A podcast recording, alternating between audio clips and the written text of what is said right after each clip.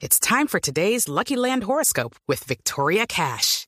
Life's gotten mundane, so shake up the daily routine and be adventurous with a trip to Lucky Land. You know what they say. Your chance to win starts with a spin. So go to LuckyLandSlots.com to play over 100 social casino-style games for free for your chance to redeem some serious prizes. Get lucky today at LuckyLandSlots.com. Available to players in the U.S., excluding Washington and Michigan. No purchase necessary. VGW Group. Void where prohibited by law. 18 plus. Terms and conditions apply. 3 en punto de la tarde, la fecha establecida para la posesión de Hugo Chávez en su nuevo mandato presidencial está a menos de una semana y la incertidumbre crece sobre el estado de salud del mandatario.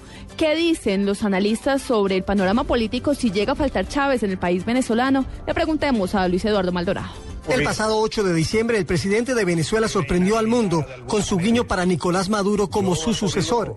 Ustedes elijan a Nicolás Maduro como presidente de la República Bolivariana de Venezuela. Yo se los pido desde mi corazón.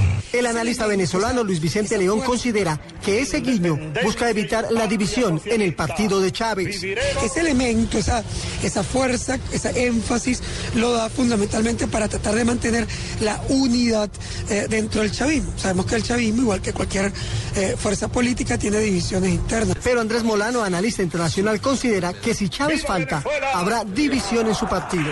Lo que veríamos es más bien un proceso de afirmación del liderazgo dentro del chavismo, ya sea en la persona de Nicolás Maduro, que parece haber sido el elegido por el presidente Chávez para liderar ese proceso, o de algún posible contendor dentro de las mismas filas del chavismo, ah, que sería quizás, por ejemplo, Diosdado Cabello. Los posibles candidatos y escenarios electorales en el vecino país dependerán de si Chávez asume o no el poder el próximo 10 de enero.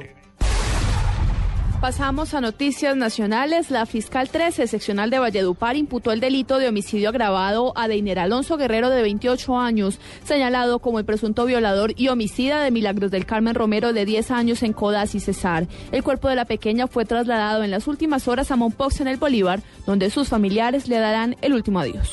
Que en este caso no procede ningún tipo de beneficio por cuanto que la víctima, como está plenamente establecido, es una menor de 10 años de edad.